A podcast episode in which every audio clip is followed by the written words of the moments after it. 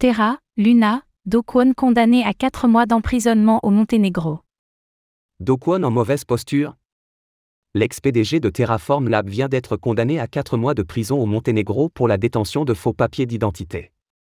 Toutefois, le temps qu'il passera derrière les barreaux sera beaucoup plus court que prévu. On fait le point sur cette condamnation.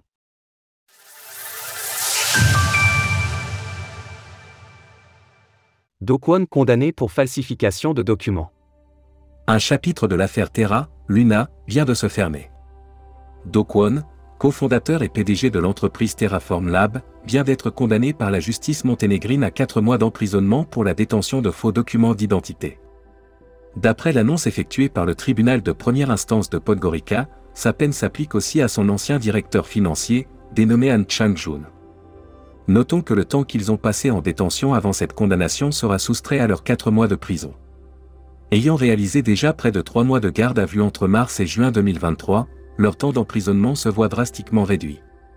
En parallèle, leurs documents d'identité ont été saisis. Ils comprenaient deux passeports belges, deux passeports costaricains et deux cartes d'identité. Après la remise du verdict aux deux condamnés, ces derniers pourront faire appel dans un délai de 8 jours. Dokwon et Terra, Luna, retour sur les condamnations qui l'attendent. Rappelons qu'avant son effondrement en mai 2023, l'écosystème Terra, Luna, était l'un des plus importants du secteur. Ensemble, sa crypto-monnaie native, Luna, et son stablecoin adossé au dollar, UST, étaient valorisés à 60 milliards de dollars. Toutefois, à l'heure actuelle, Terra n'est plus qu'un vestige rappelant un souvenir douloureux aux investisseurs.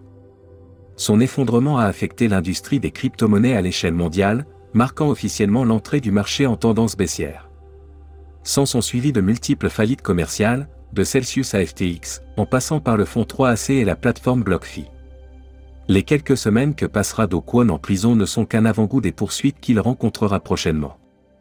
En effet, sa condamnation actuelle est seulement due à sa détention de documents falsifiés. En outre, lorsqu'il sera libéré, un bras de fer s'engagera entre les États-Unis et la Corée du Sud pour savoir lequel des deux pays récupérera Do Kwon et son directeur financier sur son territoire.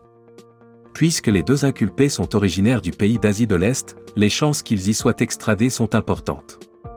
Si tel est le cas, Do Kwon risquerait jusqu'à 40 ans d'emprisonnement, soit la peine la plus élevée pour un crime financier en Corée du Sud. D'ailleurs, les enquêtes y ont déjà commencé avec de multiples accusations adressées à une dizaine de collaborateurs proches de Do dont Daniel Shine, cofondateur de Terraform Lab. De l'autre côté de l'océan Pacifique, l'ancien PDG de l'entreprise est visé par huit chefs d'inculpation par des procureurs, notamment pour fraude en ligne et fraude boursière. Ces poursuites s'additionnent à celles de la Security and Exchange Commission, SEC, l'accusant d'avoir vendu des titres non enregistrés et d'avoir réalisé une communication mensongère provoquant des pertes financières aux investisseurs. Direct. Suivre la croisade de la SEC contre les crypto-monnaies en temps réel. Retrouvez toutes les actualités crypto sur le site cryptost.fr.